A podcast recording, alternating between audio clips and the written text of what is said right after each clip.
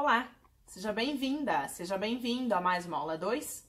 O tema de hoje é de direito constitucional, sim, mas num diálogo, numa conversa com o processo penal. A questão hoje é sobre apreensão de celular e a conversa do WhatsApp. Quer dizer, a polícia, ao apreender um celular, ela pode ler a conversa do WhatsApp? Pode haver esta quebra do sigilo de dados telefônicos? Já gravamos um vídeo, já está aqui no nosso canal, sobre uh, a possibilidade de quebra de sigilo de dados telefônicos e a comunicação telefônica. Quer dizer, qual é a diferença entre essas duas quebras, entre esses dois sigilos, tá? Em complemento àquele raciocínio, então, vamos tratar sobre o WhatsApp. Se é possível a polícia fazer esta quebra, ou seja, ler a conversa do WhatsApp, quebrar o sigilo de dados. Uh, essa questão tem caído muito em concurso público, ok?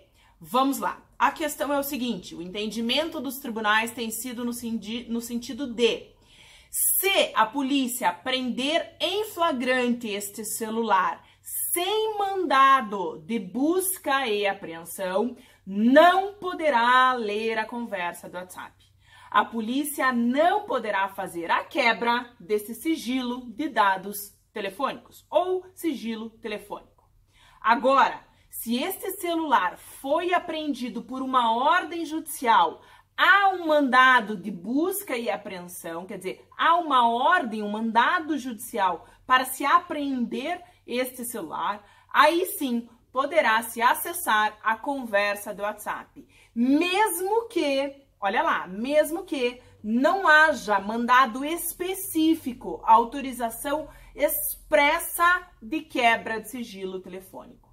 Então, havendo um mandado judicial de busca e apreensão, poderá ler a conversa do WhatsApp, ainda que não tenha neste mandado de busca e apreensão uma determinação expressa de quebra de sigilo, de autorização da quebra de sigilo telefônico. Então, precisa de autorização judicial de apreensão, um mandado judicial de apreensão, mas não precisa de mandado que contenha autorização expressa uh, e específica de quebra de sigilo de dados, de quebra de sigilo telefônico, ok?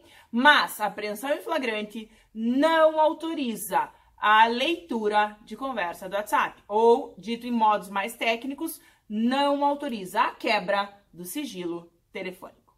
Tudo bem? Este é o entendimento atual dos tribunais, especialmente do STJ. Se houver mudança, se tiver um entendimento consolidado em outro sentido, eu trago aqui para vocês. Tudo bem? Um grande abraço, fiquem bem, bons estudos, um beijo.